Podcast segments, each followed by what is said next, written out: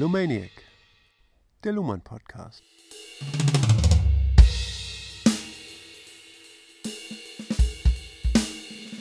Herzlich willkommen zur 48. Folge. Mein Name ist Ulrike Sumpfleth. Und meiner Joachim Feldkamp. Tachchen. Und wir haben heute einen besonderen Tag, nämlich den 31. Dezember 2021 und es ist 5 vor 12. Man könnte sagen, Abgesang. Aber es ist ja erst 5, Uhr, 5 vor 12 Mittag. Insofern haben wir noch kein, keine Lachsalven und Juxraketen am Himmel. Und der Sekt wird auch erst vor der Nacht getrunken. Mal Ja. schauen. Bevor wir heute mit einem ganz frischen Kapitel starten, nämlich dem äh, fünften Kapitel über Gerechtigkeit, aber ist mir eingefallen, müssen wir auch mal wieder erwähnen, dass wir uns übrigens in einem Surkamp-Taschenbuchreihe Wissenschaften bewegen. Das haben wir, glaube ich, lange nicht mehr geprayt. Ja. Und das Beste, was man machen kann, ist, sich dieses Buch zu kaufen. Niklas Luhmann, Recht der Gesellschaft, erschienen im Surkamp Taschenbuchverlag. Reihe Wissenschaft habe ich gerade gesagt. Ja, ich weiß. Okay, Redundanz, ja, erhöht. Ja, okay. genau. Die Anschlussfähigkeit. Und das Buch, das sollte man dabei haben, um es parallel zur Veranstaltung zu lesen. Vor allem, ich finde, dieses Buch ist ja die beste Investition, die man in seinem ganzen Leben tätigen kann. Ich meine, man kauft Ja. es einmal, ist es gar nicht teuer. Genau. Und dann hat man Jahre was davon. Richtig. Ich meine, das ist ja, der, Ja. ein Gebrauchswert sondergleichen Ja, sozusagen. ne? genau. Ich musste bei mir schon Tesafilm anlegen und solche Sachen, weil das äh, verliert langsam so ein bisschen seine Surkamp-Form, weil ich das so oft hin und her wälze und trage und so weiter. Es gibt ja viele Leute, die ziehen pro Woche ein Buch weg, manche sogar noch schneller. Aber ich war schon immer ein Freund der anderen Fraktion. Ne? Ein also- Buch fürs Leben. Ein Buch fürs Leben, genau. Vielleicht sogar noch ein zweites dazu. Nein, das so dogmatisch ist man, da wird man ja dogmatisch irgendwie, ne, wenn man nur dem einen anhängt. Ne? Aber diese philosophischen und soziologischen Bücher, in denen so schwierige Theorien stehen wie in diesem hier, ne, die muss man sehr langsam und Genießen. genüsslich durchlesen, sonst hat man nicht viel davon. Man kann das natürlich schnell lesen, aber ich glaube, dann rauscht es an einem vorbei. Das wäre auch bei mir so, wenn ich mir jetzt ein Luhmann-Buch nehmen würde und würde dann einfach so am Tag mal eben so 50 Seiten durchziehen, ne, da würde nichts hängen bleiben. Auf jeden Fall kann ich sagen, das neue Kapitel, was wir jetzt beginnen werden, auf Seite 214 über die Kontingenzformel Gerechtigkeit. Ähm, da habe ich die ersten zwei Seiten gelesen und habe mich dann so ein bisschen aufgeregt und dachte, hm, das das Wort Gerechtigkeit ist immer noch nicht aufgetaucht. So was, Luhmann, was machst du denn da schon wieder? Ne? Stattdessen geht es am Anfang, hat man den Eindruck, erstmal, das stimmt nicht ganz, äh, sehr viel um Wiederholung. Also ich habe dann so gedacht, das hatten wir doch gerade und das hatten wir doch gerade und so. Ja, Und ähm, vielleicht, damit es anderen nicht genauso geht, würde ich jetzt gerne mal voranschicken wollen, zu Beginn dieses Kapitels wiederholt er relativ, also einige Punkte, um auszuschließen, worüber wir eben auch nicht reden sollten, wenn wir Fragen zur Gerechtigkeit stellen. Also um das abzuklären, Ja. macht es Sinn, sich Gerechtigkeit zum Beispiel als Code vorzustellen. mhm. Ne? Und dann kommt er eben zu einer bestimmten Antwort. Und ich hab, mich hat das dann verwirrt am Anfang, weil ich dachte, Ja. komm mal auf den Punkt, wo- worauf läuft denn das hier hinaus und wo ist denn so, er kam gar nicht zum, zu dem Begriff Gerechtigkeit am Anfang und löst das erst ziemlich spät dann auf, äh, am Ende dieses Abschnitts. Ne, also der eigentliche, er lässt sich jetzt in diesem ähm, Kapitel, lässt er sich für den Problemaufriss einen ganzen Abschnitt Zeit. Genau. Es ist auch schwierig. Ne? Es ist auch schwierig, weil ähm, wir haben ja bisher mit dem Rechtsbegriff gearbeitet ne? und wir wissen, dass Recht und Gerechtigkeit zweierlei sind Ja. ne? und dass das Recht eben oft nicht gerecht ist. Ne? Und dass man, ja, und äh, jetzt muss man sich fragen, aha, okay, was ist jetzt eigentlich Gerechtigkeit und äh, was bedeutet ähm, Kontingenzformel Gerechtigkeit? Kontingenzformel Gerechtigkeit ist schon ein Teil der Lösung, aber um die Lösung zu verstehen, müssen wir erstmal das Problem verstanden haben. Ne? Und, und das wird in diesem ersten Abschnitt ausgearbeitet. Ja. Naja, besonders interessant finde ich auch noch die Perspektivfrage, ehrlich gesagt, äh, weil für, das haben wir eigentlich schon gesehen, für das Rechtssystem als System äh, erzeugt das Recht auch Gerechtigkeit? Deswegen ist es für mich eine Perspektivfrage. Das ist ja sozusagen immer der außenstehende Beobachter, den, Luhmann ja auch schon oft erwähnt hat, Ja. für den es dann teilweise ungerecht wirkt. Ja, das ist eine Perspektivfrage. Ne? Ist eine Perspektivfrage. Also ich meine, ja, es erzeugt in gewisser Art und Weise, erzeugt man mit diesem Code Gerechtigkeit. Insofern als ein ungerechtes Urteil, äh, das auf eine Person angewendet wird, auch auf eine andere Person angewendet wird irgendwie und dann wiederum gerecht wird irgendwie, ne? Das könnte man auch Gerechtigkeit nennen. Ne? Aber wenn wir jetzt diesen Begriff Gerechtigkeit noch ein bisschen höher hängen, und sagen irgendwie, naja, es, es gibt ja diese Idee der Gerechtigkeit, ne? Soziale Gerechtigkeit ne, im Großen und Ganzen. Genau, sozusagen. ne? Ja. und dann landen wir, ich würde sagen, automatisch im Bereich der Moral. Ne? Aber das Problem ist, Moral ist außerhalb des Rechtssystems. Ne? Und ist jetzt, die, jetzt ist die Frage, ist Gerechtigkeit ein Teil des Rechtssystems? Oder, ist die, äh, oder müssen wir nach Gerechtigkeit außerhalb des Rechtssystems suchen? Ne? So, die Frage, aber jetzt greife ich schon so ein bisschen vor, wir sollten direkt einsteigen in den Text. Ne? Und diese merkwürdigen Geräusche hier im Hintergrund, das sind übrigens die Lachsalven und Juckraketen bei uns am Himmel, obwohl ja Feuerwerksverbot ist, äh, die Knaller aus den Vorjahren, die die Leute Verkaufsverbot, Verkaufsverbot. Verkaufsverbot, ist genau. alles legal, was die da draußen machen. haben. Richtig, genau, das ist nämlich heute ähm, erlaubt. Genau. Eigentlich erst ab 22 Uhr, aber naja. Das schneiden wir jetzt aber wirklich raus. Nee, das, hier. das ist, nein, das ist rechtsrelevant. Hallo? die zeige ich an. Kapitel 5 Kontingenzformel Gerechtigkeit. Die Einheit des Rechtssystems ist im Rechtssystem zunächst in der Form der operativen Sequenzen gegeben, die das System autopoetisch reproduzieren. Die Operationen können ihre Systemzugehörigkeit beobachten, also System und Umwelt unterscheiden. Dies Unterscheiden aktualisiert Selbstreferenz, also eine Bezeichnung des sich bezeichnenden Systems im Unterschied zu allem anderen. Das, was in dieser Form sich als Rechtssystem in einer Umwelt bezeichnet, ist jedoch zu komplex für eine voll aktualisierende Erfassung. Allein deshalb schon, weil es in zeitstellendifferenten Operationen gegeben ist. Der mit jeder Operation gegebene Zirkel der Selbstreferenz muss von Moment zu Moment wiederholt werden. Er entfaltet sich dadurch in eine lineare Unendlichkeit immer weiteren Operierens desselben Systems. Auch auf diese Weise bezieht sich das System auf sich selbst und erscheint dann als ein selbstreferenzielles System mit in sich hineinkopierten operativen Selbstreferenzen. Das hier ist jetzt, könnte man sagen, eine, ähm, eine Zusammenfassung ähm, des letzten Abschnittes ne, oder, oder von allem, was wir bisher von Luhmann über das Rechtssystem gelernt haben. Ne? Und wenn wir uns jetzt fragen, ähm, was, was Recht ist, ne? und ähm, dann müssen wir sagen, dass Recht bisher eigentlich immer nur aufblitzt, und zwar in, in einzelnen Situationen. Ne? Wir unterhalten uns über das Recht und wenn wir den Code Recht, Unrecht verwenden, ne? dann äh, sagen wir, das ist Recht und das ist Unrecht. Und wenn wir jetzt ähm, versuchen, das zu resümieren, ne? dann stellen wir fest halt, aha, okay, wir haben im Grunde genommen äh, einen, einen langen Zeitstrahl, sage ich mal, von Kommunikation, die sich äh, um das Recht dreht. Und da blitzt Recht immer kurz auf, gebunden an eine besondere Situation, gebunden an einen besonderen Aspekt.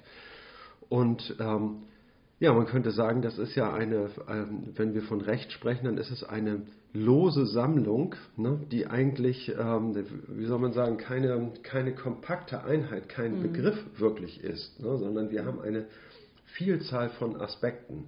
Man könnte jetzt, sage ich mal, das ist eine alte ja, metaphysische äh, Formulierung verwenden und sagen, das Ganze ist aber mehr als die Teile. Ne? Ja, ja, als die. Summe seiner Teile, so, so muss es richtig heißen. Ne? Und ähm, Das, und wir fragen uns, äh, was ist, äh, als was erscheint hier Recht, wenn, wenn durch das Rechtssystem äh, Recht repräsentiert werden soll? Ja, was ist dann Recht? Was ist vor allem Gerechtigkeit? Das ist ja noch die Überschrift. Ne? Ja, das, das ist die nächste Frage. Ja. Ne? Das heißt also, ja, okay. Im Moment haben wir, haben wir irgendwie diese Vielzahl von Aspekten.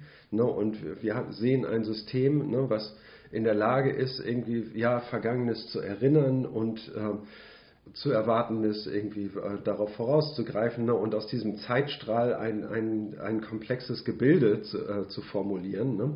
Aber es ist schlicht und ergreifend zu komplex und eignet sich nicht als Definition für den Begriff der Gerechtigkeit. Ne? Da muss man alles, was zum Recht gehört, eher äh, sagen. Ne? Also alle geltenden Bestimmungen. Ja, und ich denke mal, ähm, das Keyword ist hier ja nochmal Operationen und Selbstreferenz. Ne? Also durch die Unterscheidung von Selbstreferenz und Fremdreferenz ähm, prozessiert die Kommunikation über Recht genau. und über Unrecht genau. unendlich voran. Genau. Das ist halt ein Prozess und kein Ergebnis Und immer wenn, wenn sich das System auf sich selbst bezieht, ne, dann blitzt das Recht auf. Ne? Das heißt also immer, die Kommunikation schwankt ja immer zwischen Fremdreferenz und Selbstreferenz. Ne? Also erstmal geht es hauptsächlich um Fremdreferenz, es geht um eine Sache. In der Umwelt die, sozusagen? Ja, die kommuniziert wird. Ne? Und, dann, ähm, und dann kommt, sage ich mal, die Kommunikation in, einer, in eine Situation, wo sie nicht mehr weiterkommt. Ne? Und wenn man nicht mehr weiterkommt, dann muss man zwangsläufig umschalten auf, auf Selbstreferenz, ne?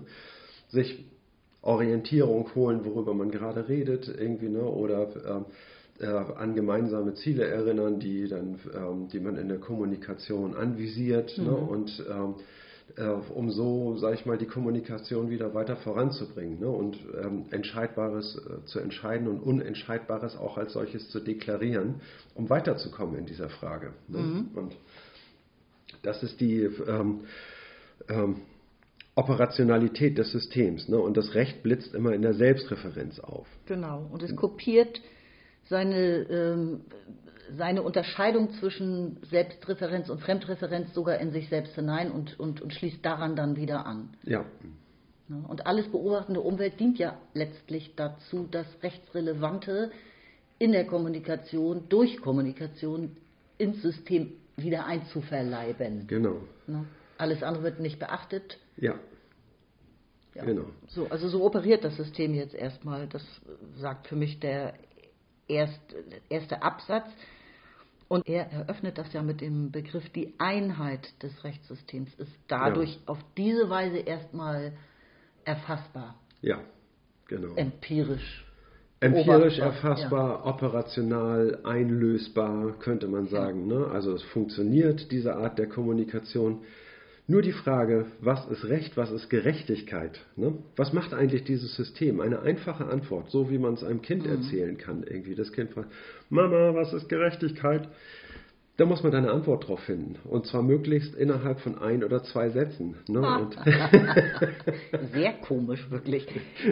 Ja, aber das genau ist ja äh, erforderlich, wenn wir von einem wenn wir von Recht als einen Begriff sprechen wollen. Ne? Mhm. Das ist ja ein Begriff. Ne? Was, ist, äh, was enthält dieser Begriff?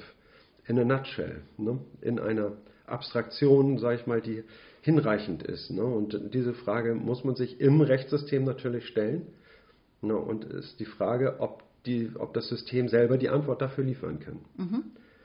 Und das Ganze dient, um noch daran nochmal zu erinnern, jetzt an, äh, dazu, das Problem der Gerechtigkeit zu konkretisieren und es auch limitieren zu können. Ne? Welche Fragen müssen wir stellen, um das Problem, was ist Gerechtigkeit, auch limitieren zu können? Ja. Ne, was sind die richtigen Fragen? Und das geht er jetzt hier durch in diesem genau. ersten Abschnitt. Ne? Ja, richtig. So, dann lese ich mal den zweiten vor. Und zwar auf Seite 214, ähm, die zehnte Zeile von unten. Um diese Form durch Wiederholung zu ermöglichen, muss das System Operationen als wiederholte erkennen können, sie also identifizieren können. Und es muss dies in jeweils anderen Situationen tun, also Generalisierung leisten. Spencer Brown greift diesen komplexen Vorgang als Einheit von Kondensierung und Konfirmierung der rekursiven Operationen des Systems Das Kondensieren setzt voraus und hinterlässt Identitäten. Deren Konfirmierung bewirkt Kompatibilität mit immer anderen Situationen. Im Medium Sinn ermöglicht dies eine Erlebniseinheit von Identität und Horizont, von sinnbestimmtem Aktualitätskern mit einer Vielzahl von Verweisungen auf andere Möglichkeiten. Das wiederum führt zu Erfahrung im Umgang mit Sinn, die sich nicht restlos in definierbare Begriffe einbringen lässt.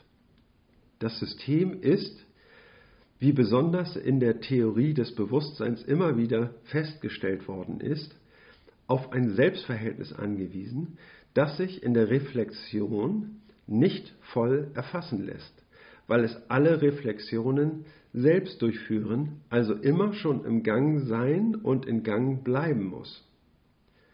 Die Lösung dieses Problems liegt in jeweils nur lokalen Referenzen, also in Bezug auf jeweils bestimmte Texte, die als geltendes Recht fungieren.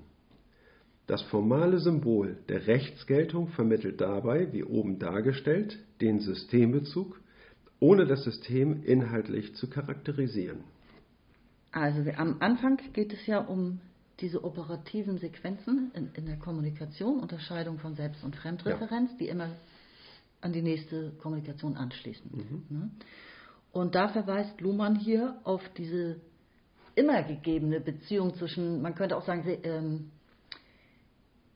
Redundanz und Varietät könnte man zum Beispiel auch als Gegensatz an, ja. anbringen. Also einerseits geht es darum, etwas zu kondensieren, zu verdichten, mhm. zum Beispiel Begriffe zu schaffen, die besonders gut ein Sachverhalt bezeichnen. Ja? Durch, äh, durch, äh, durch Redundanz, nein, durch, durch Redundanz, ja, ja, ja. also ja, beziehungsweise erstmalig wird ein Begriff jetzt bei einer Begriffsbezeichnung wird etwas sogar vielleicht erstmalig geschaffen. Ja. ja? Also äh, Worte geschaffen, Kriterien geschaffen, Begriffe geschaffen, etwas wird äh, vielleicht neu bezeichnet. Dann wird es aber wiederholt. Und mhm. es muss anschlussfähig sein für andere in Anführungszeichen belieb, nicht beliebige Situationen, aber andere vergleichbare genau. Situationen. Ja. Also der Kaufhausdiebstahl wird sich wiederholen. Wie entscheiden wir in anderen Fällen von Kaufhausdiebstahl, um jetzt ja. irgendein Beispiel zu bringen. Ja? Genau. Also es geht immer um Varietät, muss möglich sein mit der Kommunikation, die man, mit der Rechtskommunikation, die man jetzt geschaffen hat, mhm. mit Entscheidungen, mit Urteilen, mit Begriffen. Und gleichzeitig muss eben eine, ähm, eine Stabilität gegeben sein. Ja? Etwas, ja. Was, etwas, was bleibt. Also das ist die Kondensierung. Und es, das Kondensieren ja. heißt, etwas Bleibendes zu schaffen, ein ja. geltendes Recht. Aber, und es Auflösen, wieder konfirmieren, heißt es auf andere Fälle, Situationen übertragen können. Ja. Ne? Genau, das ist erstmal das, was so ganz prinzipiell stattfindet. Ja, also ich glaube, Konfirmierung meint, ähm, also kondensieren heißt, kennt man ja vom Wasser, ne? wenn, wenn es aus dem äh, gasförmigen Zustand in den flüssigen Zustand übergeht, dann kondensiert das Wasser genau. und dabei, was passiert dabei, es verdichtet sich. Das Gas ist eine, eine Wolke von Teilchen und eine Flüssigkeit, äh, da schließen alle Teilchen mit gewissen Kräften aneinander an und halten aneinander fest. Ne? Und, und die Erscheinungsform des Wassers ist ähm, ja, verdichtet. Mhm. Ne? Das heißt äh, kondensieren und konfirmieren, ne, to confirm, ne, das heißt bestätigen. Ne, das heißt also. Ach ja, heißt gar nicht auflösen, bestätigen. Ja, das, ja. das ist mein Neu Fehler. Ich habe früher mal geglaubt, das heißt auflösen und äh, auflösen und verdichten, dass es einen Gegensatz darstellt. Ja. Aber das stellt im Grunde genommen, sage ich mal, ein, äh, eine Operationsweise dar. Von Spencer Brown kommt das. Ne? Also man muss eine Situation oft genug wiederholen mhm. ne, oder, und übertragen können auf andere mhm. Sachverhalte. Ne, dadurch, und dann bezeichnet man das als eine Redundanz. Ja, da wiederholt sich immer dasselbe noch einmal. Das ist das Redundante. Ne, und dann muss es aber einen nächsten Schritt geben, dass man sagt, irgendwie, und das wollen wir jetzt festhalten. Ne, mhm. in, in diesem Schritt. Das ist die Konfirmation. Ne, das heißt also, okay.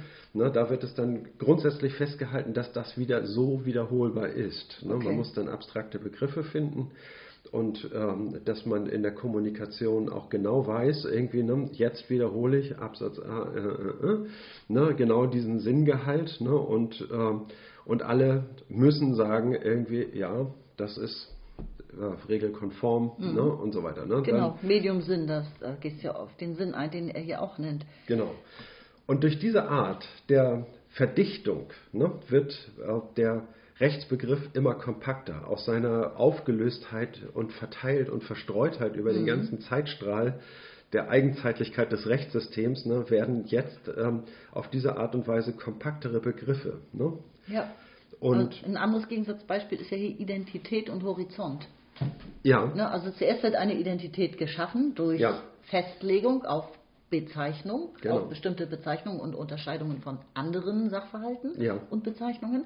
Das ist die Identität, die also logisch auch zuerst stattfinden muss. Und Ja. gleichzeitig durch Benutzung, durch drüber nachdenken, drüber kommunizieren, wird ein Horizont geschaffen, weil man natürlich Ja. dann sieht, wenn der eine Kaufhausdiebstahl so bewertet wurde, und wir haben auch das Wort Kaufhausdiebstahl dafür schon Ja. Mhm. geschaffen, ja, dann eröffnet sich eben ein Horizont für Übertragung. Ja. Also im Grunde geht es hier um Evo Evolution auch, ne? Variation, Se Selektion und Restabilisierung. Ne? Also Genau. Das ist der, der Evolutionsprozess der Kommunikation an sich, ja. der hier natürlich auch stattfindet im Rechtssystem. Genau, also wir haben über die Verdichtung, über das Kondensieren können wir von Identitäten sprechen. Und dadurch, dass wir konfirmieren, bestätigen, ne, können wir in neuen Situationen das, was wiederholbar ist, von allem anderen unterscheiden und dadurch die Situation ähm, charakterisieren und, und konkret werden lassen. Ja. Und das, das nennt man horizontische Bestimmtheit wenn, also wenn man in Situationen Situationen charakterisieren kann und ähm, durch die Bestimmung, die man, äh, durch die Identitäten, die man äh, einführt und die Unterscheidung, die man auf die Umwelt anwendet, ne, lässt erkennen, dass es eben auch anders möglich gewesen wäre. Ne? Das heißt also, ein Horizont heißt ja immer, dass es etwas Offenes. Ne? Und, ähm, und wenn man losgehen will, ne, dann kann man sozusagen ähm,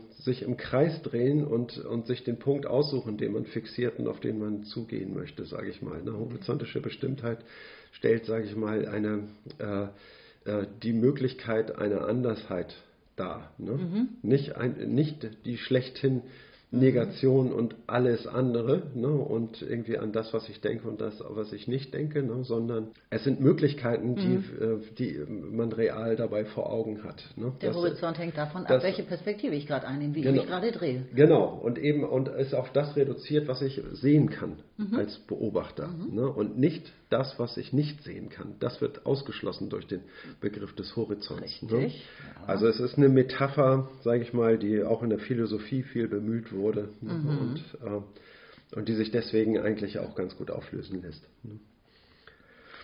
Okay, und dabei kann sich das System selbst beobachten, mit dem be berüchtigten blinden Fleck natürlich. Es kann sich nicht gleichzeitig dabei beobachten, wie es sich selbst beobachtet, Hm. Richtig. sondern es kann sich nur, das nennt er hier lokal, lokale Referenzen schaffen, also auf bestimmte Texte beziehen Genau. und natürlich im Zeitstrahl vorgestellt auch immer nur im Nachhinein nach einer Situation, nicht gleichzeitig. Ja. Ich kann nicht gleichzeitig über meine Selbstbeobachtung reden und etwas anderes kommunizieren. Genau. Ne? Das heißt also, dass, dass ein, ein solches Verständnis ne, ist immer, ja, wie soll man sagen, irgendwie, ne, ist brüchig dadurch, ne, dass, weil die Zeit weitergeht. Ne? Meine, ähm, ich lasse immer etwas aus, etwas ganz, ganz Wichtiges, nämlich, dass ich in diesem Moment gerade etwas beobachte oder äh, von, von etwas spreche und eine bestimmte Position dabei einnehme ne, und bestimmte Voraussetzungen dabei treffe, die ich nicht im selben Akt gleichzeitig alle thematisieren und auflösen kann, ne, sondern das ist nur möglich, wenn man es zu einem späteren Zeitpunkt tut. Da hast du doch das und das gesagt und damit meinst du doch irgendwie äh, das und das und darin ist ja auch diese Voraussetzung noch verhalten. Ne, das, das alles, was vorausgesetzt wird, also der, der, die, der Beobachter, ne, ich spreche ja nur von der Beobachtung und das, was durch den Beobachter vorausgesetzt wird, ne, das ist alles offen. Nicht mit gleichzeitig Thema. Genau. Ja. Ne, und deswegen ist, sage ich mal, auch ein solcher Rechtsbegriff, sage ich mal, der hinkt. Ne, also ist nicht, ist nicht vollständig. Ne? Na klar. Und, was, wie macht das Rechtssystem das? Indem es sich auf geltendes Recht bezieht. Das ist ja das Symbol der, des Rechtssystems, haben wir gesagt. Genau. Ne? Und dabei eben auf geltendes Recht in einzelnen Fällen, könnte man sagen, lokal. Er sagt hier lokal, also ein Mhm. Ja. bestimmter Gesetzestext. Genau. Oder ein bestimmtes Urteil. Genau, ne? also wir haben, sage ich mal, als Repräsentation des Rechts, ne, haben wir das, was wir das geltende Recht nennen, nämlich die konfirmierte gesamte Struktur des geltenden Rechts. Ne? Aber wenn wir darauf verweisen, ne, dann ist es so, als wenn wir sagen irgendwie, ja, was ist das Recht? Ja, das steht in dem Buch. Ne? Und das war das Ende der Durchsage. Ne? Das heißt also, das ist ja keine Antwort. Das Ne? System ist damit, wie mit dem Absatz hier endet, noch nicht inhaltlich charakterisierbar oder charakterisiert. Ja, Ne? Man, man verweist Genau. auf etwas, was existiert, aber wie es zustande gekommen ist und warum, Ja. ist damit alles nicht erklärt, ne? welchen, Genau. welchen Sinn das sozusagen hat. Ja. Ja, wir sagen dann aus der Perspektive äh, eines Beobachters zweiter Ordnung, ja, wenn wir das Recht, wenn wir wissen wollen, was das Recht ist, dann müssen wir als ein Beobachter erster Ordnung dieses Buch nehmen, aufschlagen und lesen. Ne? Und dann erfahren wir, was Recht ist. Ne? Und dann, ja, das stimmt ja auch alles, ne? aber es ist eben halt keine inhaltliche Bestimmung, weil es eben eine andere, äh, weil es eben äh, nicht sachbezogen ist, ne? sondern selbstreferenziell bezogen ist. Selbstreferenziell. Ja. Genau. Ja gut, dann würde ich jetzt sagen, können wir die nächste Überlegung anschneiden. Okay. Seite 215, Zitat. Eine weitere Überlegung führt zu einem ähnlichen Ergebnis. Da jede Beobachtung eine Unterscheidung zugrunde legen muss, um ihren Gegenstand bezeichnen zu können, entzieht sich die Einheit der Beobachtung selbst der Bezeichnung. Es sei denn durch Einsatz einer anderen Unterscheidung, für die dann dasselbe gilt. Die Beobachtung und erst recht dann der Beobachter ist sich selbst nur als Paradox zugänglich, nur als Einheit dessen, was als Different fungieren muss. Mhm. Ja, schließt sich unmittelbar an den vorangegangenen Absatz an. Richtig. Haben wir eigentlich gerade. Haben wir eigentlich gerade ein bisschen äh, gespoilert. Ja. Ne? Aber ist ja nicht schlecht. Irgendwie jetzt kann man vielleicht das auch gleich beim Lesen verstehen. Ne? Also es geht um den Beobachter und der Beobachter benutzt eine Unterscheidung. Ne? Und die allerwichtigste Unterscheidung beim, ähm, beim Beobachter, die immer vorausgesetzt wird, ist natürlich die, dass man äh, den Beobachter von der Beobachtung oder von dem Beobachteten unterscheiden muss. dass er das selbst tut. Weil wenn du sagst Mann, Ja. dann sind wir ja schon wieder, äh, wir, dann beobachten wir schon wieder den Beobachter. Ja, ist ja selbstverständlich. Ja, ne? Ne? okay. Also das heißt, also der, wenn wir von einer Beobachtung sprechen, müssen wir Beobachter und Beobachtetes Mhm. voneinander unterscheiden. Ne? Das heißt also ein Beobachter, man könnte sagen, die Beobachtung ist ein zweistelliges Prädikat. Ne? Mhm. Und das heißt also, wir haben ähm, zwei Dinge, die zu identifizieren sind, nicht eins. Ne? Wenn wir sagen, das Pferd, dann haben wir nur eins. Ne? Wenn wir bei der Beobachtung, ne, da haben wir äh, immer sozusagen zwei Sachverhalte, die wir zugleich und aufeinander bezogen denken müssen. Und der Beobachter, der kann immer nur eins beobachten. Entweder das Beobachtete oder er kann in einer, wenn er sich aber selbst beobachten will, das kann er auch, ne? aber dann kann er sich nicht im selben Akt, in dem er jetzt gerade beobachtet, äh, sich selbst beobachten, als würde er in den, in den Spiegel schauen.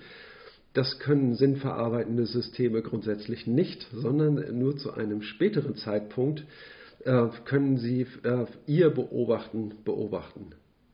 Ne? Das ist der äh, springende Punkt dabei. Das heißt also, äh, und die aktuelle Beobachtung lässt immer etwas offen. Ne? Exakt, genau. Und ja, er muss das als Einheit denken, was er nur als Differenz erfahren kann. Ne? Und das, ist, äh, das geht eben nicht. Ne? Das ist äh, der letzte Satz. Ich glaube, dann gehen wir gleich weiter zum nächsten Absatz. Und zwar Seite 215 Mitte. So lässt sich die Einheit eines binären Codes immer nur als Paradox vorstellen. Die Paradoxie kann in verschiedener Weise entfaltet, das heißt in neue Unterscheidungen übersetzt werden. Das geschieht zum Beispiel in der Form der Beobachtung zweiter Ordnung, also durch die Unterscheidung eines anderen Beobachters und seiner Instrumentierung. Man kann dann sagen, wie wir es getan haben, dass das Rechtssystem und nur das Rechtssystem den Code Recht-Unrecht verwendet. Diese Lösung hat wichtige Vorteile. Vor allem ermöglicht, ermöglicht sie es, Aussagen über den Beobachter, das Rechtssystem, und seinen Code, die Unterscheidung Recht-Unrecht, nach Bedarf zu spezifizieren. So, dass man schließlich vergessen kann, dass die Letzteinheit des Unterscheidens immer nur als Paradoxie gegeben ist.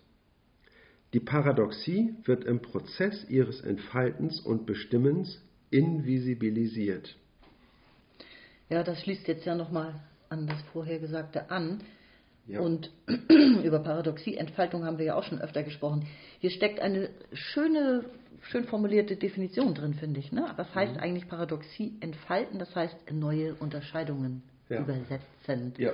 Erst in dem Moment, wo uns das gelingt, ähm, invisibilisieren wir sie. Und Ja. wir haben ja aber auch gesagt, Paradoxien sind sehr fruchtbar im vorherigen Kapitel, weil äh, ge- genau dann, wenn sie aufblitzen, werden Widersprüche sichtbar, Ja.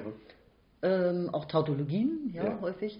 Und äh, daran entzündet sich dann die, Diskus äh, die Kommunikation und man, man ringt eben um Lösungen. Ja. Aber man könnte, man käme kein Stück weiter, wenn man nicht auf neue Unterscheidungen dann runterkäme. Ja, Genau. die braucht man, um über spezifische Sachverhalte kommunizieren zu können. Genau. Also dieser Begriff Invisibilisierung heißt einfach irgendwie, dass man ähm, mit dieser Paradoxie, die muss man in gewisser Weise äh, äh, lassen. Man kommt nicht umhin. Diese Paradoxie gibt es eben. Ne? Sie ist, ist ja identitätsstiftend für das gesamte Rechtssystem. Genau, aber sie ist auch gleichermaßen äh, verwirrungsstiftend, Mhm. ne, wenn man äh, sich daran macht, ähm, Paradoxien auflösen zu wollen. Ne, und diese Paradoxie lässt sich eben nicht auflösen. Ne, und deswegen, um damit leben zu können, muss sie invisibilisiert werden. Ne? Mhm. Das ist der blinde Fleck, von dem du vorhin gesprochen hast. Ja. Soll ich da gleich weitermachen? Ja, Ja? Seite 215 unten. Eine erste Anreicherung besteht in der Zusatzunterscheidung von Codierung und Programmierung. Das war ja das Thema des vorherigen Ja. Man kann konditionale Programme als Supplement in Klammern nach Derrida hinzufügen. Supplement würde ich sagen, oder? Supplement, Supplement, ist Ja, egal. ja. Ist in beiden Sprachen gleich, ne? Also Beiwerk. Das erlaubt es, wie im vorigen Kapitel gezeigt, den Code zu technisieren, ihn auf das formale Austauschverhältnis zweier Werte, positiv-negativ, zu reduzieren, weil zusätzlich im Sinnbereich einer davon unterscheidbaren Unterscheidung sachliche Kriterien für die Frage zur Verfügung stehen, ob der positive oder der negative Wert gegeben ist. Und hier rückt dann die gesammelte Rechtstheorie ins Feld, um zu klären, welche Kriterien jeweils für die Unterscheidung richtiger bzw. unrichtiger Zuordnung der Werte anzuwenden sind. Man gelangt auf diese Weise zu einem theoretisch systematisierten, auf Regeln und Prinzipien gebrachten positiven Recht und kann damit zufrieden sein. Die traditionelle Frage nach der Gerechtigkeit des Rechts verliert so jede praktische Bedeutung. Sie kann weder als dritter Wert neben Recht und Unrecht hinzugefügt werden, noch bezeichnet sie eines der Programme des Systems, so als ob es neben dem Baurecht und dem Straßenverkehrsrecht, dem Erbrecht und dem Urheberrecht auch noch gerechtes Recht gäbe. Die Konsequenz ist, dass man Fragen der Gerechtigkeit des Rechts nur noch als ethische Fragen ansieht, nur noch als Fragen der Begründung des Rechts im Medium der Moral. Und dass man dann mit größter Mühe nach einem Platz für die Ethik im Recht Ausschau hält. Oder dass man Gerechtigkeit für ein gesamtgesellschaftliches Prinzip hält, das für alle Lebensbereiche gilt und im Recht nur eine besondere Form annimmt. ist drollig. Wir haben insbesondere im letzten Kapitel, ne, das Codierung und Programmierung hieß, ne, mhm. haben wir sozusagen gelernt, irgendwie, dass der Code ja nicht als solcher äh, hinreichend ist, ne, um das Rechtssystem, um die Operationen des Rechtssystems zu ermöglichen. Ne, weil diese Begriffe sind letztlich nur eine äh, logische Unterscheidung, ja. ne, die beliebig belegt werden kann. Ne, so wie man ein 0 und ein 1 irgendwie mit beliebigen mhm. semantischen Gehalten belegen kann, was das bedeutet, wenn 0 ist und wenn 1 ist, irgendwie, ne, und die Negation äh, äh, von beiden immer zu dem jeweils anderen Wert führt. So, ne? Das heißt also, dass, so funktioniert der Code und den kann man beliebig belegen. Ne? Er bekommt erst, also es kommt erst Fleisch auf den Knochen durch Programme. Richtig. Ne? der Code allein ist leer, er ergibt einfach noch keinen Sinn. Man kann damit keinen Sinn erzeugen. Genau. Ne? Und Ne, und so äh, legt das Rechtssystem eben los. Es legt Programme auf ne, und äh, die sind, stellen einen Zusatz dar, sage ich mhm. mal, für, die, äh, für das ähm, Rechtssystem. Da spricht äh, Derrida von Supplement und ich muss mich entschuldigen für meine Bildungslücke. Äh, von Derrida habe ich leider keine Ahnung, wenn äh, möglicherweise entgeht mir dadurch auch ein wichtiger Aspekt der Interpretation. No, und, aber ich versuche trotzdem jetzt durchzukommen. Schumann hatte das ja auch als Zusatzsemantik bezeichnet. Ja. Programme liefern die nötige Zusatzsemantik, die mhm. es braucht, um den Code überhaupt, mit dem Code etwas anzufangen. Ja. Ja.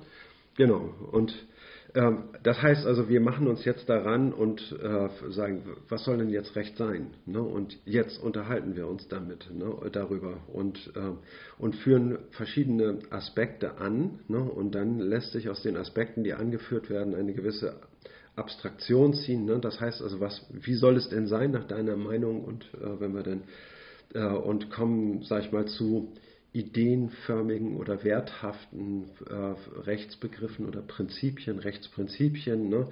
und äh, die jetzt gelten sollen, ne?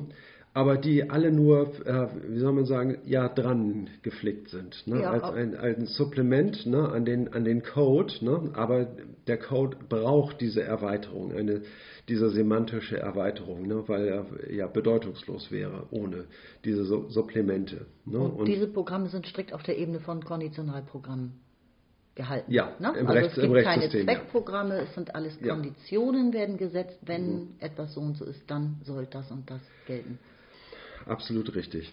Ja, wenn, wenn das so ist und wenn das austauschbar ist, ne, wenn es eine Frage der Evolution ist, ne, und das heißt also, wir müssen immer von dem ausgehen, was, äh, was jetzt gegeben ist und äh, müssen damit irgendwie weiterarbeiten ne, und das herausarbeiten, dann äh, kann man sagen, am Ende, ja, dann brauchen wir ja gar keinen Begriff der Gerechtigkeit mehr, ne, weil dann, wenn das alles so im Fluss ist, irgendwie, ne, und äh, und wir ähm, das ja immer umdeuten können, irgendwie und äh, ein, ein Ringen um Gerechtigkeit mhm. reicht aus, irgendwie wir brauchen nicht das Ergebnis, ne?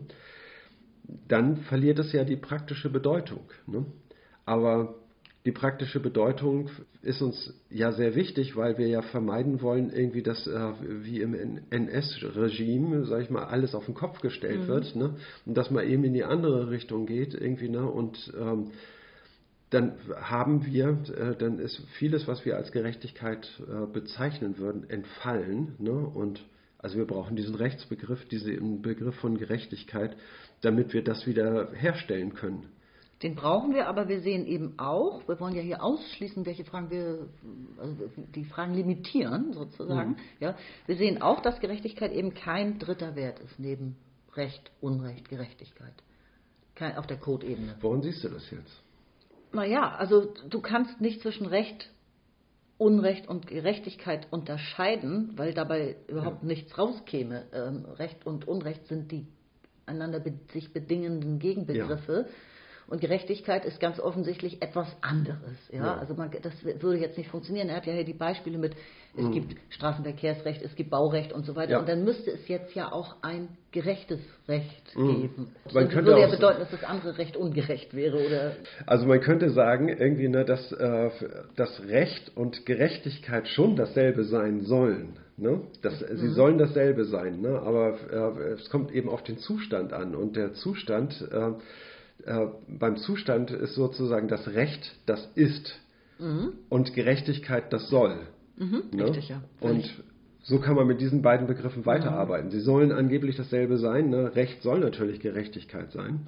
Aber es ist schwer zu begründen. Genau. genau. Ne? Das heißt also, hm, Jetzt kommen wir, äh, fragen ja, was ist denn gerecht? Und dann sagt Luhmann, ja, dann kommt man automatisch ähm, auf eine, also es hat keine praktische Relevanz für uns. Mhm. Ne? Deswegen können wir auch gut damit leben, ne, wenn andere ähm, diese Antwort liefern würden. So, ne? Und so hat man früher das auch gedacht, irgendwie, ne? dass die Antwort dann aus Richtung der, der, von außerhalb, aus Richtung der Moral kommt. Ne? Oder der Ethik. Er fängt ja mit dem, e mit dem ja. Ethikbild an. Ne?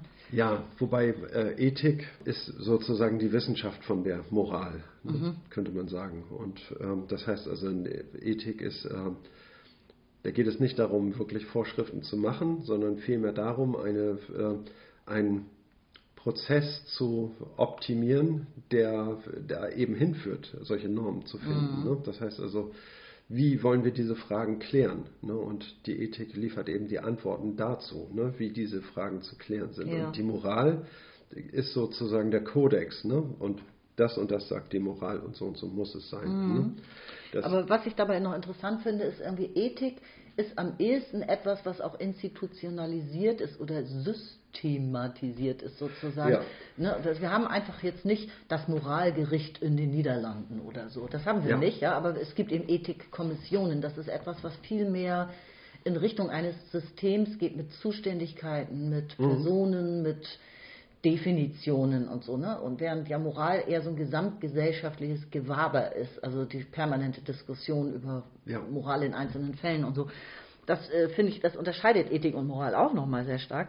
Und er sagt, stellt ja zum Schluss auch noch die Frage, man könnte jetzt leicht darauf verfallen, dass man sagt, naja, aber die gesamte Gesellschaft will ja, dass es moralisch zugeht und gerecht zugeht und so. Also man, es, es, könnte, es könnte das sein, dass Gerechtigkeit jetzt ein gesamtgesellschaftliches Prinzip ist. Mhm. Ja, aber ich glaube, ja. das deutet sich schon an, dass man damit nicht ganz und gar zufrieden sein kann als Letztantwort. Ne? nee, das, ich würde nicht sagen, dass das ein gesamtgesellschaftliches ne? Prinzip, sagt er hier. Das ist, er stellt es als Frage. Ne? Ja. Das wird dann gerne angenommen, so steht es hier. Ja. Luhmann sagt jetzt natürlich nicht. Ja, das, das, ist, das ist der nächste Aspekt. Ne? Das ist ja mit dem Oder angefügt. Ne? Ja. Oder, dass man Gerechtigkeit für ein gesamtgesellschaftliches Prinzip hält. Ne? Das heißt also, dass die Forderung nach Gerechtigkeit, sage ich mal, institutionalisiert ist innerhalb der Gesellschaft und dass die Gesellschaft für sich in Anspruch nimmt, irgendwie wir sind jetzt hier eine, eine Gruppe, sage ich mal, die mhm. äh, ihre Einheit dadurch definiert, nämlich Gesellschaft, ne, dass wir einem äh, einem Prinzip folgen und dem, das ist das Prinzip der Gerechtigkeit. Richtig, aber ich meine, du, du sagst gerade institutionalisiert und gerade das ist es ja nicht. Wir haben ja eben gerade nicht die jährliche Gerechtigkeitsversammlung der Bundesrepublik Deutschland, nein, wo nein, alle nein, Bürger nochmal auf den Platz kriegen. Verstehst du? Also aber das, es würde ausreichen, wenn, wenn ähm, sozusagen die Menschen äh, Gerechtigkeit als ein Symbol ne, ja. verstehen, ne, was eine Orientierungsfunktion mhm. hat und eine dirigistische Prämisse ist für einen gesellschaftlichen Prozess, ne? so dass alle wissen, irgendwie, ne, wenn wir wollen, dass diese Gesellschaft äh, zu einer Einheit wird, ne, dann müssen wir diese Fragen stellen und diese Fragen klären und nach, eben nach Gerechtigkeit fragen mhm. ne? und äh, klären, was Gerechtigkeit für uns sein soll. Ne? Das ist der Weg, der zurückführt. Kann man so machen. Ne? Ist unbefriedigend für Luhmann. Ja, weil er sagt, dann müsste ja das, die Gerechtigkeit im Recht eine, nur eine besondere Form annehmen.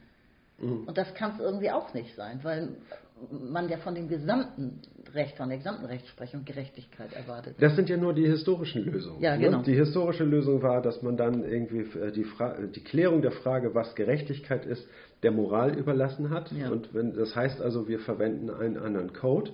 Statt Recht und Unrecht verwenden wir in der Moral den Code Gut und Böse. Ne? Und die Moral ist ein eigenes System außerhalb des Rechtssystems. Ne? Und, ähm, aber sie kann, sage ich mal, Antworten liefern. Ist nur die Frage, ob das die Antworten sind, die das Rechtssystem hören will, verarbeiten kann, braucht. Ist nicht die Moral, wenn sie eine, eine zu starke gesellschaftliche Institution ist, ein Störfeuer, sage ich mal, für den, ähm, für den Rechtsprozess. Ne? Also die moralischen Forderungen, die ähm, gestellt werden, die sind oft nicht erfüllbar. Ne? Mhm. Atomkraftwerke alle abschalten. Ja, dann geht in Deutschland das Licht aus, das geht nicht. Ne? Das ist, ähm, also das wäre eine moralische Forderung. Mhm. Ne? Und ist die Frage, ob das, oft die, ist es die Frage, ist es hilfreich, diese ähm, Forderungen überhaupt zu stellen? Ne? Und bringt es die Gesellschaft nicht in starke Schwulitäten und erzeugt Misstrauen da, wo eigentlich kein Misstrauen angebracht ist? Mhm. Ne? Weil eben unsere Politiker diese Forderungen nicht erfüllen. Sie können sie nicht erfüllen. Ne? Ja.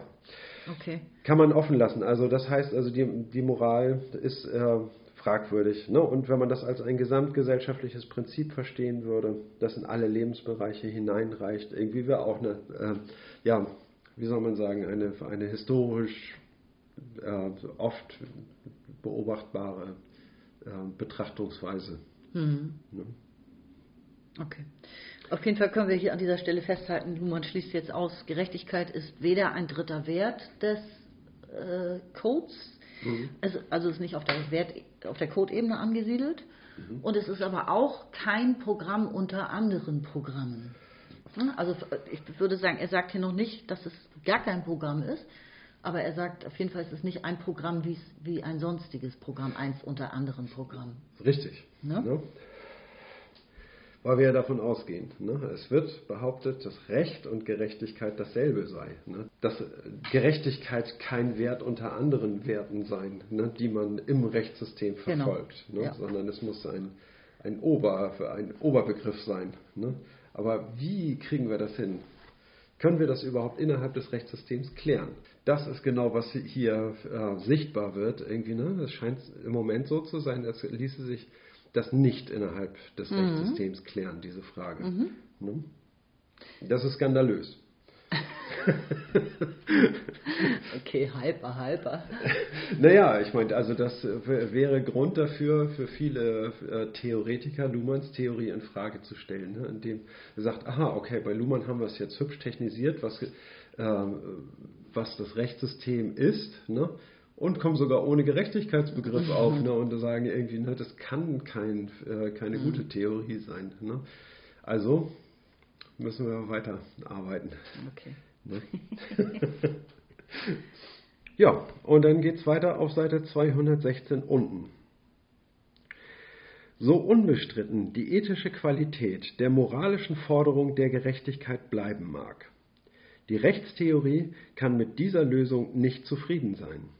Sie gibt sozusagen die Idee der Gerechtigkeit an die Ethik ab, um dann genötigt zu sein, die Ethik ihrerseits zu inkorporieren.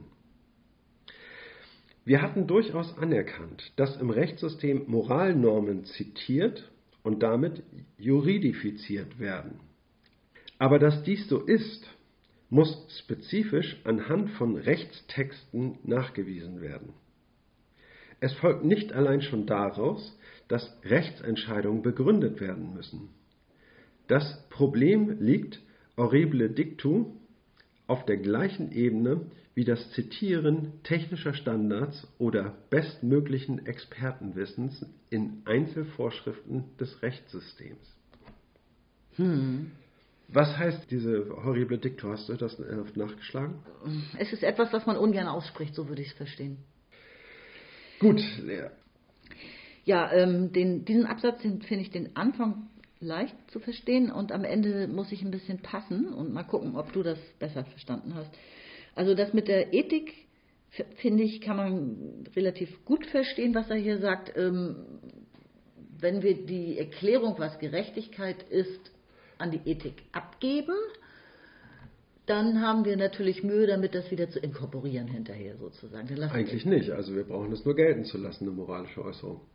Naja, aber das Rechtssystem kann nicht damit zufrieden sein, dass es irgendwie sich gar nicht auf äh, Gerechtigkeit beziehen kann. Richtig, ne? das ist ja, das, das ist der Skandal. Ne? Ja. Also es muss ja sozusagen auch eine gute PR nach außen hin leisten. Ja. Also es hat nun mal auch eine Außendarstellung ja. zu vertreten. Und da muss die Gerechtigkeit drin vorkommen. Und deswegen kann man nicht sagen, da haben wir sozusagen jetzt eine externe Kommission für, weißt du, die mhm. ist jetzt für Ethikfragen zuständig. Ja. Und äh, einmal im Jahr tanzen die, sprechen die bei uns vor und wir sehen, wie wir das bei uns eingeflanscht bekommen. Also so, das funktioniert einfach nicht. Nein, genau. Ja. No, und es ist auch keine, äh, wie soll man sagen, die Moral hat auf keinen Fall eine Hintertür zum Rechtssystem Ne? Und äh, wenn das Rechtssystem mit seiner Begründung nicht weiterkommt, irgendwie dann geht die Tür auf irgendwie und moralische Prinzipien kommen rein und klären diese Frage. Und dann, äh, äh das ja. ist in dem äh, Prozess überhaupt nicht vorgesehen. Nee, das wäre ne? der Untergang sozusagen. Das ja. wäre der Untergang. Ja. Ne? Aber das Rechtssystem kommt nicht damit aus, irgendwie ein Richter kann nicht sagen, ja, wir haben gar keinen Begriff von Gerechtigkeit. Das sind die Regeln und das haben sie ja. so zu akzeptieren. Ja. Ne? Das ist nicht. das würde sagen, also ich meine, damit würde das Rechtssystem sein eigenes Scheitern eingestehen irgendwie und äh, sagen, ja, die, das reicht nicht aus irgendwie. Ne? Wir äh, brauchen ein Rechtssystem mit einem Rechtsbegriff. Ne? Was mhm. soll das sein, bitte? Mhm. Und jetzt nochmal zur Moral. Also stellenweise, nicht grundsätzlich, aber stellenweise fließt die Moral ja ein ins Rechtssystem und spielt eine Rolle, aber da sagt er hier nochmal, das ist spezifisch, das ist in Einzelfällen und das muss man dann an einzelnen Texten finden, erkennen, begründen und so weiter, wo das stattfindet. Ne? Wenn, wenn Moral eine besondere Rolle spielt, ja. um eine Entscheidung zu finden, genau. dann wird das im Einzelfall besonders und dann wieder juristisch begründet. Ja. Also deswegen, die Moral spielt natürlich genau. eine Rolle, das hatte er schon zugestanden genau. oder das haben wir hier schon ja. anerkannt so. Aber das heißt eben nicht grundsätzlich, dass alle Rechtsentscheidungen mit Moral und mit Gerechtigkeit eben begründet werden. Ganz genau. Ne, das heißt, das Rechtssystem entscheidet selbst, welche moralischen Prinzipien in den Rechtskodex genau, aufgenommen ja. werden sollen oder nicht. Ja. Ne? Also, selektiert sozusagen. Das selektiert. Genau. Ne? Ja. Und das ist immer abhängig von der Entscheidung des Rechtssystems selber, ob es dieses zulässt oder nicht. Ne? Und die moralische Argumentation kann noch so gut sein, ob sie Eingang in das Rechtssystem findet, ist immer offen. Ne? Und allein abhängig vom Richtig. Rechtssystem. Und jetzt verstehe ich, glaube ich, doch letzten, den letzten Satz, da habe ich mich nämlich schwer mitgetan. Er kommt ja plötzlich äh, auf das Zitieren von technischen Standards oder von, Best, von Expertenwissen und mhm. so. Und insofern ist das vergleichbar, weil es handelt sich sozusagen um externes Wissen ja. was sich das Rechtssystem dann zu eigen machen muss, um etwas beurteilen zu können. Zum Beispiel Sicherheit ja. eines Atomkraftwerks. Ja, das ist ja, ja nicht Juristenausbildung, sondern da braucht man dann irgendwie den, keine Ahnung, den Greenpeace-Fachmann oder den Wissenschaftler XY und so. Und ähm, insofern ist es vergleichbar mit der, mit der Moral. Es wird im Einzelfall wird ja externes Wissen äh, ins System reingeholt, mhm. aber um es dann eben wieder juristisch zu verarbeiten, ja. zu beurteilen. Genau. Und, dann, und der Weg, sag ich mal, solch ein, äh, solche moralischen Forderungen wieder rauszukriegen aus dem Rechtssystem, der würde dann eben auch so laufen. Das beruht auf einem Wissen, sag ich mal, was ein Wissensstand auch, ne, der mittlerweile auch genau. äh, historisch veraltet sein mag. Ja. Ne, und dann mag man heute argumentieren, ne, die, dass dieses Gesetz auf völlig veralteten Annahmen beruht, mhm. ne? nämlich darauf, dass äh, ja, eine wissenschaftliche Untersuchung zu dem und dem Ergebnis gekommen ist. Ne? Und heute würde man zu einem vollkommen anderen Ergebnis kommen. Ne? Und dann genau. kann man dann heute sagen, okay, jetzt sagt wieder das Rechtssystem, okay, gut, ne? dann lassen wir das jetzt prüfen, von meinetwegen von anderen Stellen und von Expertenkommissionen. Und wenn die zu dem gleichen Ergebnis kommen, dann wären wir eventuell bereit, das zu ändern. Ne? Und, das, äh, und so kommt es wieder raus. Ne? Immer das Rechtssystem arbeitet und operiert, auch mit diesem externen Wissen. Es ist wie ein technisches Wissen, das moralische Wissen. Genau. Ne? Und, und ich, wir hatten ja auch im letzten Kapitel gerade, auch da ging es ja um Verfahren und grundsätzlich um die Eigenzeitlichkeit, die das Rechtssystem entwickelt. Mhm. Und da haben wir gut sehen können, im System selbst, aber auch besonders im Verfahren kann man sehen, was zum Zeitpunkt der also äh, der Rechtsprechung, ja, oder während des Verfahrens rechtsrelevant ist. Ja. Oder zum Zeitpunkt der, des Begehens einer Tat rechtsrelevant genau. war. Ja. Das ist entscheidend. Und das genau. Rechtssystem genau. schneidet alle anderen Zeiten, erst recht die Zukunft, genau. sowieso ab. Ja. Ne? Also das, du hast das ja gerade nochmal gesagt, das Wissen kann ja auch schlechtes Wissen gewesen sein. Es kann auch fehlerbehaftet gewesen sein. Zum ja. Beispiel ein externes technisches Expertenwissen oder so. Ja. Ne? Oh Mann, ich merke schon wieder, mir ist gerade schon wieder ein kleiner Fauxpas passiert irgendwie. Und zwar habe ich, bin ich jetzt mal wieder so in meinem Dusel davon ausgegangen, dass das Rechtssystem selber Gesetze macht.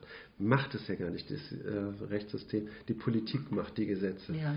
Und das Rechtssystem Aber was hast du denn Falsches gesagt? Was daraufhin, das habe ich nicht Naja, gehört. weil ich ähm, halt irgendwie den, diesen Prozess, ne, wie moralisches Wissen in Gesetze hineinkommt und, so. und wieder herauskommt, ne, moralische Prinzipien. Ne, und In Gesetze, ja, weil du Gesetze äh, zitiert Genau, hast. Ja, ne? und das ist natürlich, äh, das passiert natürlich nicht innerhalb des Rechtssystems, sondern innerhalb eines politischen Diskurses, ne? der Ja, gut, sowohl als auch außerhalb des Rechtssystems Genau, ist. bei ja. der Gesetzgebung in der Politik wird natürlich auch über Recht äh, debattiert.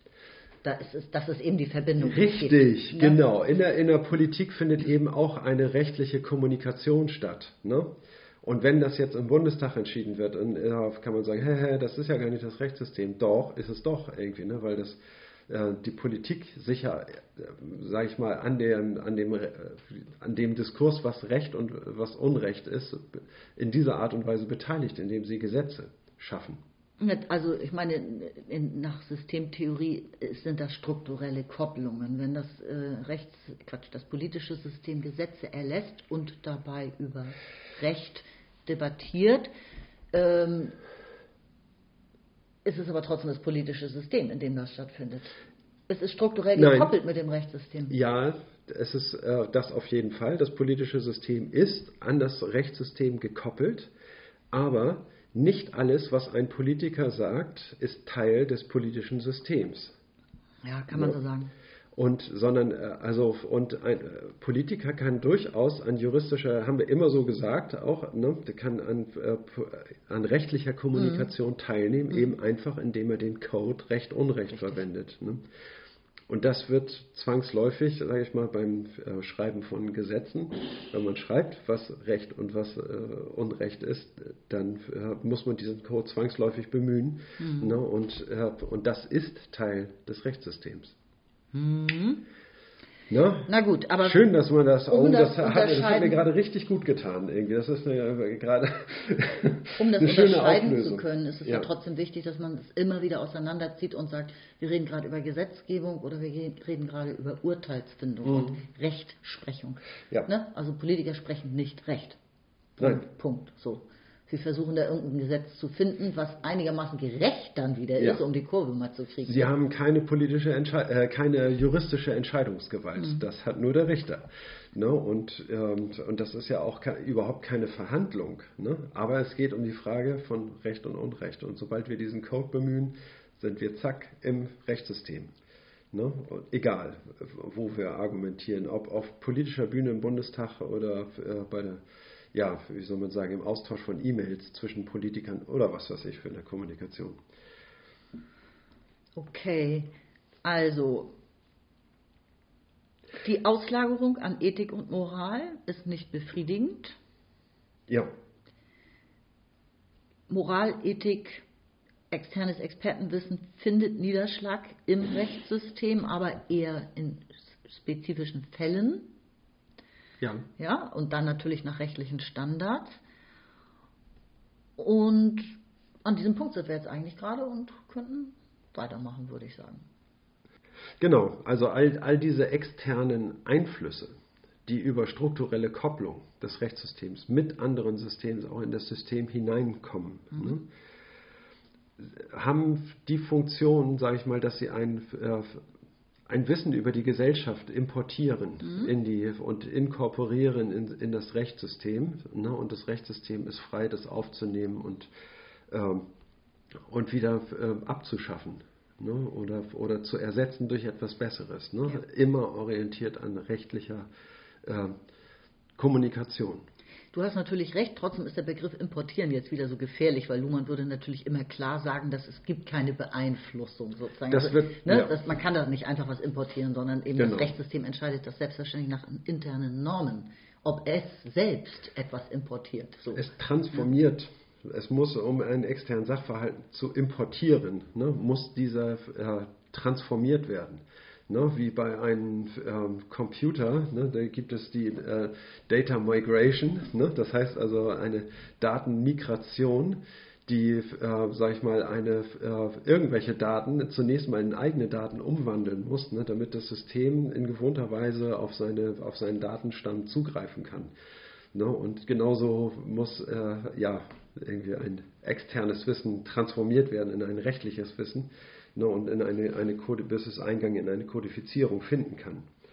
Ne? Genau. Aber das hat den Wert von technischen Standards, ne, Mhm. sag ich mal, Technik im allerweitesten Sinne, Okay. ne, wenn die Moral Einfluss auf, die, auf das Rechtssystem hat. Aber deshalb, ich lese jetzt weiter, auf Seite 217, aber deshalb muss das Rechtssystem nicht auf die Idee der Gerechtigkeit verzichten. Nur die theoretische Platzierung dieser Idee muss neu überlegt werden. Es handelt sich, und deshalb diese umständliche Einleitung in das Thema, um eine Repräsentation der Einheit des Systems im System. Während im Falle der Rechtsgeltung ein im System kursierendes, Operationen verknüpfendes Symbol gemeint ist, das Resultate von Operationen für rekursive Wiederverwendung erinnert, geht es bei Gerechtigkeit um eine Selbstbeobachtung und Selbstbeschreibung des Systems. Während Selbstbeobachtung und Selbstbeschreibung auf der Ebene des binären Codes auf eine Paradoxie aufläuft, in Klammern, weil sie die Selbigkeit von Recht und Unrecht behaupten müsste, ist noch offen, ob es nicht auf der Ebene der Programme des Systems eine Einheitsprojektion, ein Programm für alle Programme geben kann. Es liegt nahe, hier den Sinn der Idee der Gerechtigkeit zu vermuten.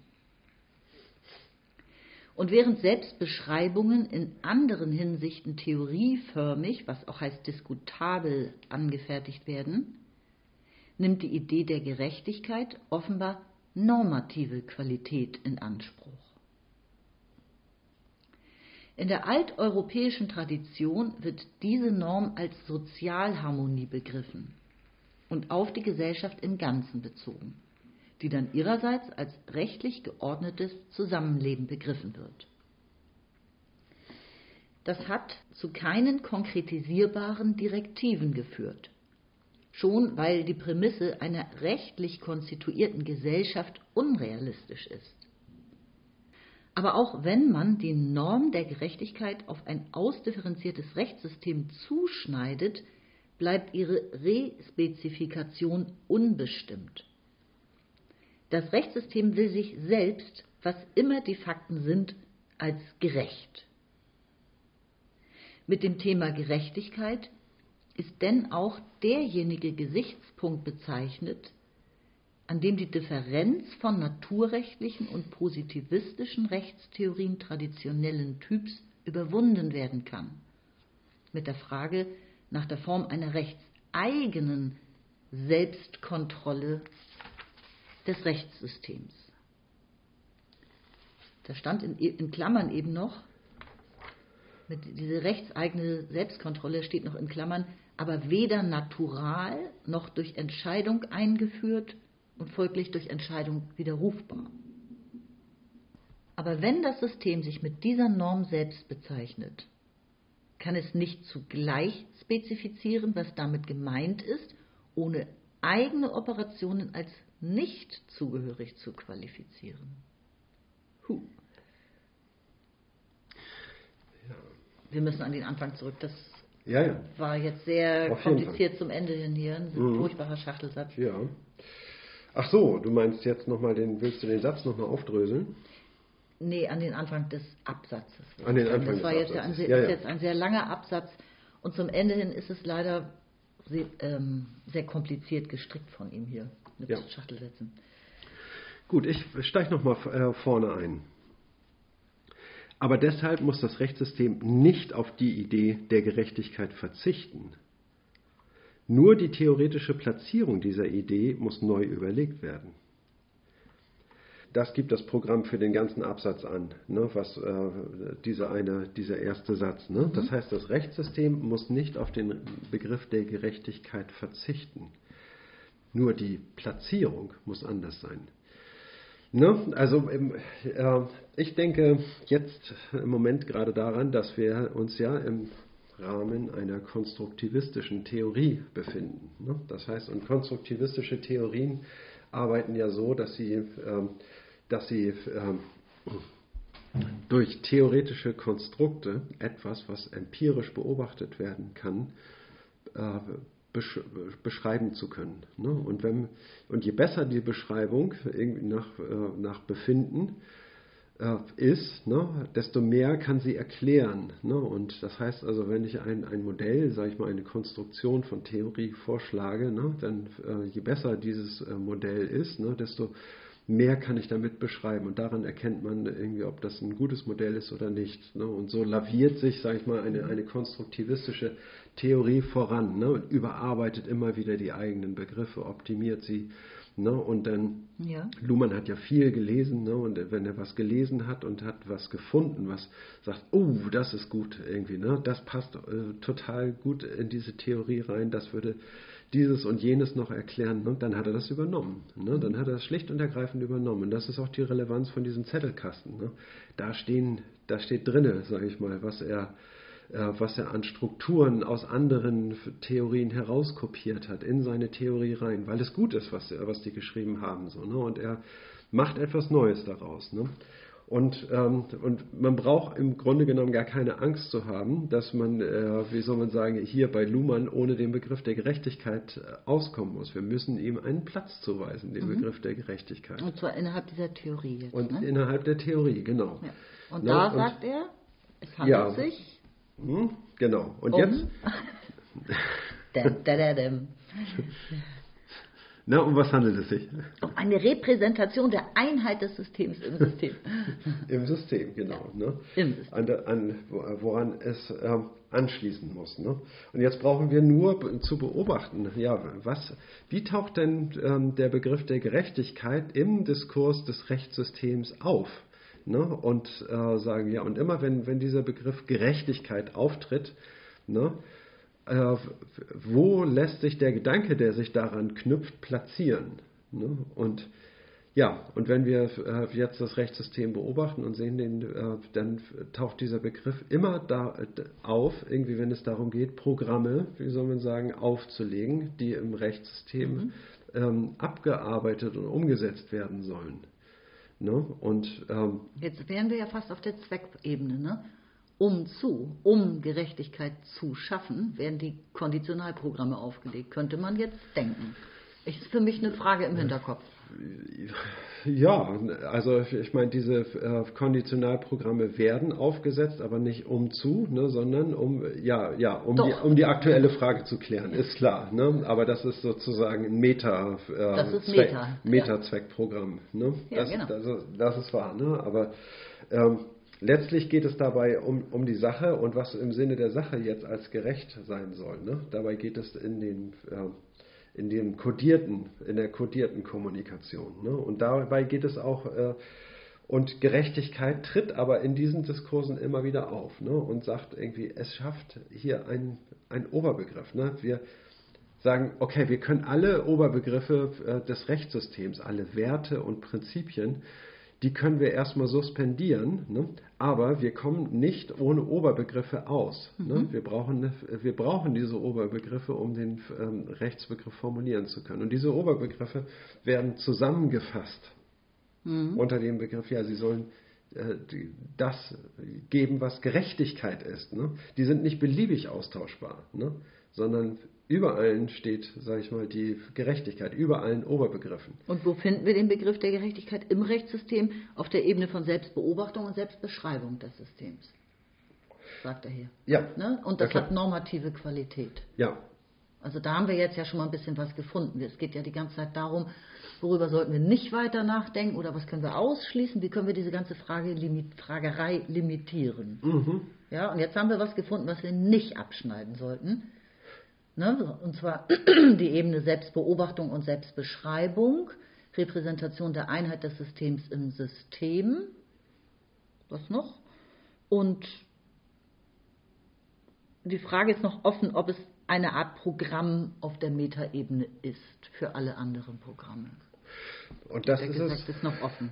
Und das ist es definitiv. Ne? Also Gerechtigkeit bezeichnet ein Generalprogramm unter dem alle anderen Programme laufen. So, so, das steht hier aber nicht, aber ich finde es trotzdem gut. Doch, das steht da. Nö, er Ein sagt, Programm wir lassen das offen. Nein, das, Hier steht, ist noch offen, ob es nicht Nein, auf nein, der nein. Ebene der Programme. ja, das, das ist noch offen. Ne? Okay. Ein- du ein Programm- strebst jetzt schon voran, ja. Nein, Ja, Also er sagt, es liegt nahe, hier den Sinn der Gerechtigkeit zu vermuten, dass es um eine Einheitsprojektion geht, vielleicht, dass es ein Programm ist, wie du nennst, auf Ja. der Meta-Ebene, ein, ein Meta-Zweckprogramm, ein Generalprogramm. nee, nicht Meta-Zweckprogramm. Nicht Meta-Zweckprogramm. Hast du aber vorhin so, genau so gesagt, habe ich mir hier aufgeschrieben. Also wenn ich jetzt das Rechtssystem oder äh, das Streben nach Gerechtigkeit als ein Zweckprogramm auf Metaebene äh, bezeichnet habe, ne, dann ist das nicht innerhalb eines, ähm, wird es nicht innerhalb des Systems als ein Zweckprogramm betrieben, sondern es wird immer noch als ein Konditionalprogramm äh, Programm betrachtet. Ne? Aber auf einer anderen Ebene der Beobachtung ist es ein, ist es ein Zweckprogramm. Das ist richtig. Okay. Aus eben aus der Perspektive der Gesellschaft, die das Rechtssystem Für einen beobachtet. außenstehenden Ja. Beobachter, für die Genau. Gesellschaft, genau. Ne? Also für die Gesellschaft ist das Rechtssystem etwas, was Gerechtigkeit, was, da, was dazu da ist, Ja. um Gerechtigkeit zu schaffen. Genau. Ne? Und dann, das ist definitiv ein, äh, aber es ist eine Betrachtung außerhalb des Genau. Rechtssystems und nicht die Selbstbetrachtung des Rechtssystems. Innerhalb der Selbstbetrachtung des Rechtssystems ist das äh, Streben nach Gerechtigkeit ein Konditionalprogramm. Ja, okay, super. Leider das mit der Perspektive, das ist erst im nächsten Abschnitt Thema. Da habe ich nämlich kurz weitergelesen. Und da kommt das, gen- genau das, was du da gerade sagst, ist offenbar eine Frage der Perspektive. Ja. Ja, das finde ich nämlich total wichtig. Ist hier jetzt gerade noch nicht genannt. Luhmann Ja. kann ja auch nicht alles gleichzeitig sagen. Muss ja auch nacheinander vorgehen. Ja. Aber das ist ein wichtiger Hinweis. Genau, also wir haben Gerechtigkeit ist die Repräsentation des Rechtssystems. Ne? Das Rechtssystem soll Gerechtigkeit repräsentieren. Ne? Und das gelingt ihm, ja, gelingt es ihm oder gelingt es ihm nicht? Irgendwie das Rechtssystem würde aus seiner Perspektive sagen, irgendwie, es gelingt uns. Zu 100 Prozent würde das Rechtssystem praktisch antworten. Genau, ne? das Ja, heißt ja. also, das ist, äh, das ist unsere Aufgabe. Ne? Wenn wir jetzt noch nicht das in der Weisheit letzten Schluss gefunden haben, ne? so ist das immer noch das Beste, was wir tun können und wir leben diese Gerechtigkeit im Rechtssystem aus. Ne? Äh, Was nicht heißt irgendwie, ne, dass alles, was wir heute so beurteilen würden, in äh, 100 Jahren noch genauso beurteilen würden, ne? sondern da würden wir alle definitiv davon ausgehen, dass das nicht so ist. Ne? Aber für den Augenblick ne, ist das, äh, äh, leben wir diesen Gedanken der Gerechtigkeit im Rechtssystem aus irgendwie. Ne? Das ist das Selbstverständnis von Richtern und, äh, und Anwälten ne? im besten Sinne. Genau. Und dann kommt ja nachher sein, sein, seine, seine schwierige Satzkonstruktion da. Also ich verstehe das hier so, diesen Wahnsinns-Schachtelsatz, dass er sagt, ähm, wir hatten ja ein, ein Naturrecht äh, auf alles, also es gab ein göttliches Recht, ja, ein Naturrecht. Und irgendwann sind wir zum po positiven Recht gekommen, also zu einem menschgemachten Recht, was durch Kommunikation entsteht. Ja.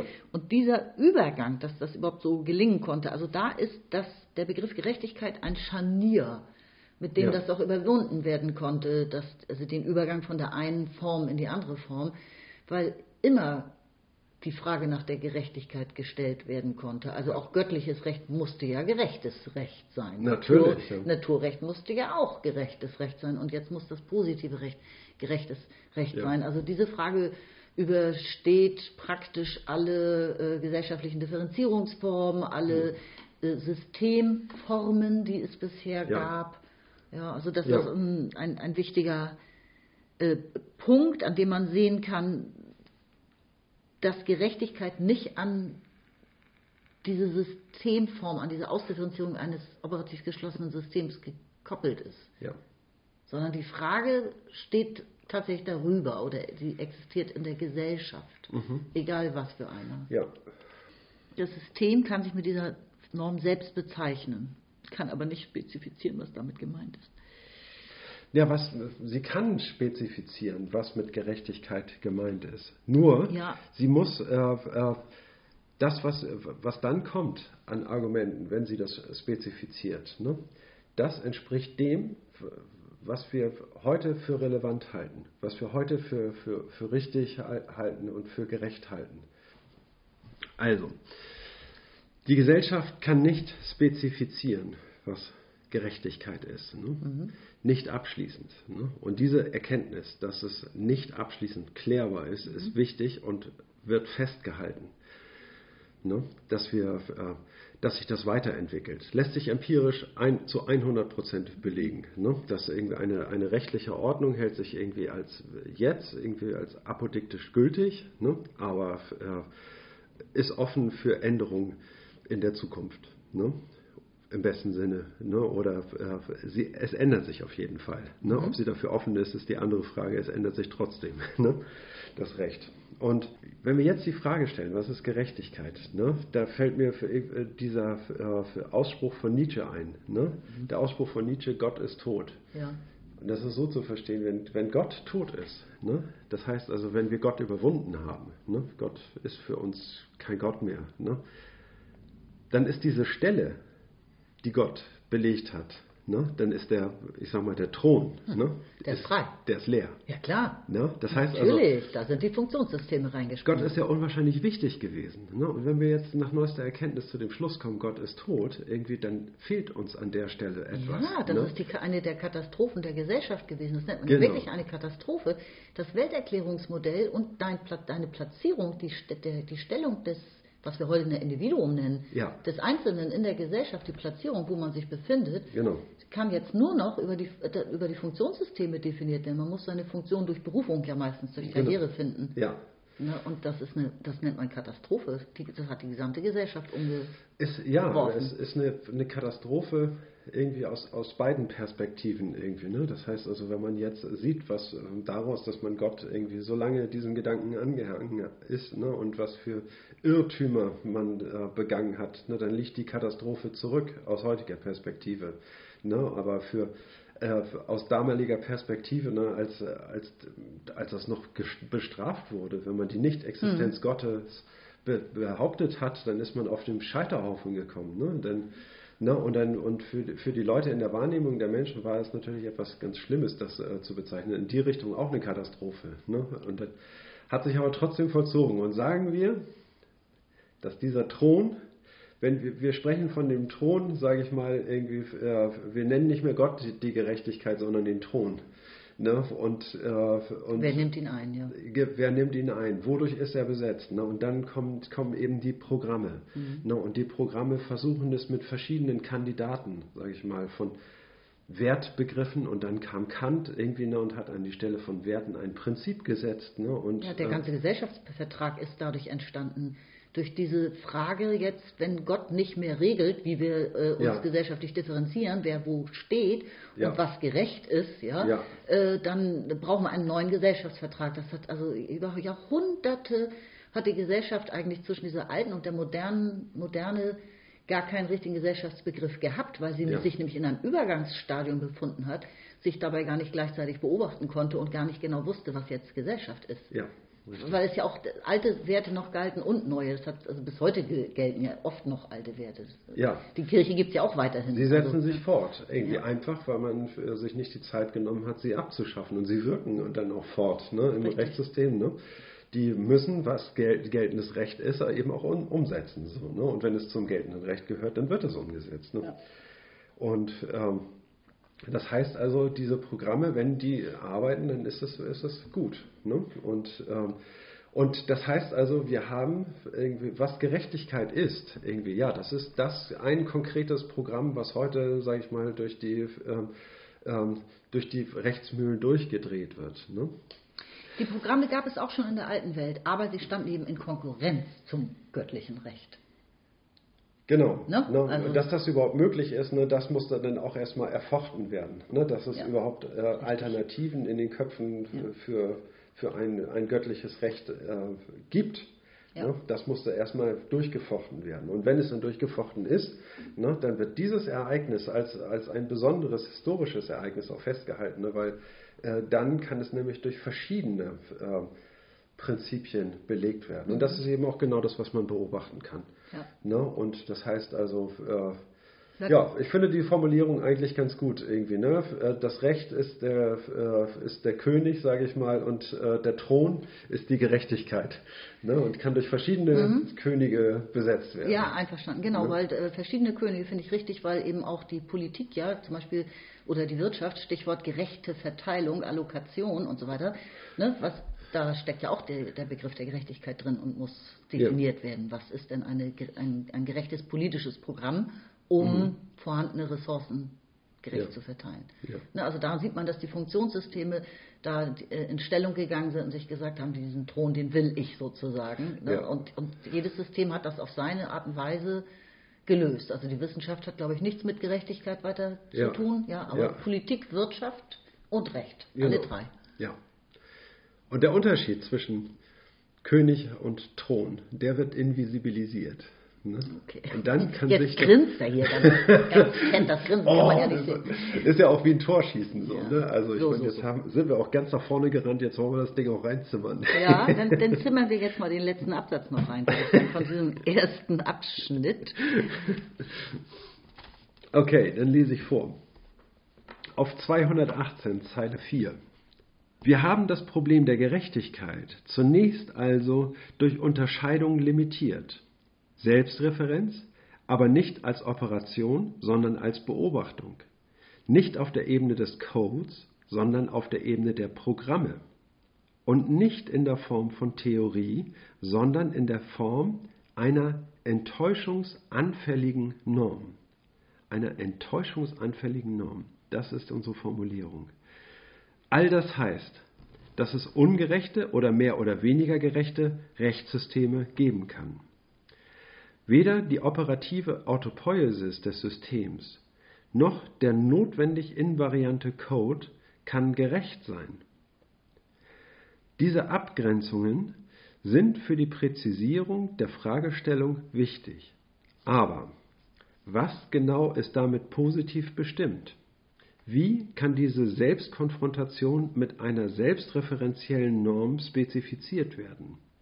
Wie kann das System die eigene Einheit in einem normativen Programm zum Ausdruck bringen, das zugleich im System anwendbar und zwar überall anwendbar ist?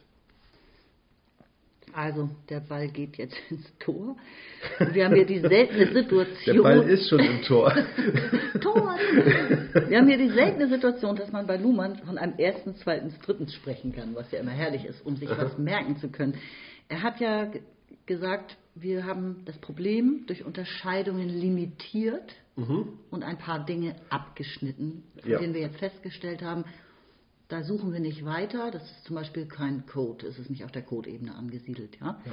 Und erstens, zweitens, drittens sind, sind, sind jetzt drei Sachen hängen geblieben, im Sieb sozusagen, ja, mit denen wir weiterarbeiten wollen. Und das ist erstens, wir reden hier über Selbstreferenz als Beobachtung. Zweitens, wir befinden uns auf der Ebene der Programme bei dem Begriff mhm. Gerechtigkeit. Ja. Und drittens, die Form der Gerechtigkeit ist eine enttäuschungsanfällige Norm. Ja. Also drei Sachen hat er jetzt gesagt, die halten wir fest. Und die gucken wir uns dann weiter an. Ja. ja? Selbstreferenz als Beobachtung, wir sind auf der Ebene der Programme und wir haben eine enttäuschungsanfällige Norm vorgefunden. Ja. Und dann finde ich, die, das absolute Tor ist ja nochmal Selbstkonfrontation mit einer selbstreferenziellen Norm. Ja. Also das, das werden wir jetzt weiter untersuchen.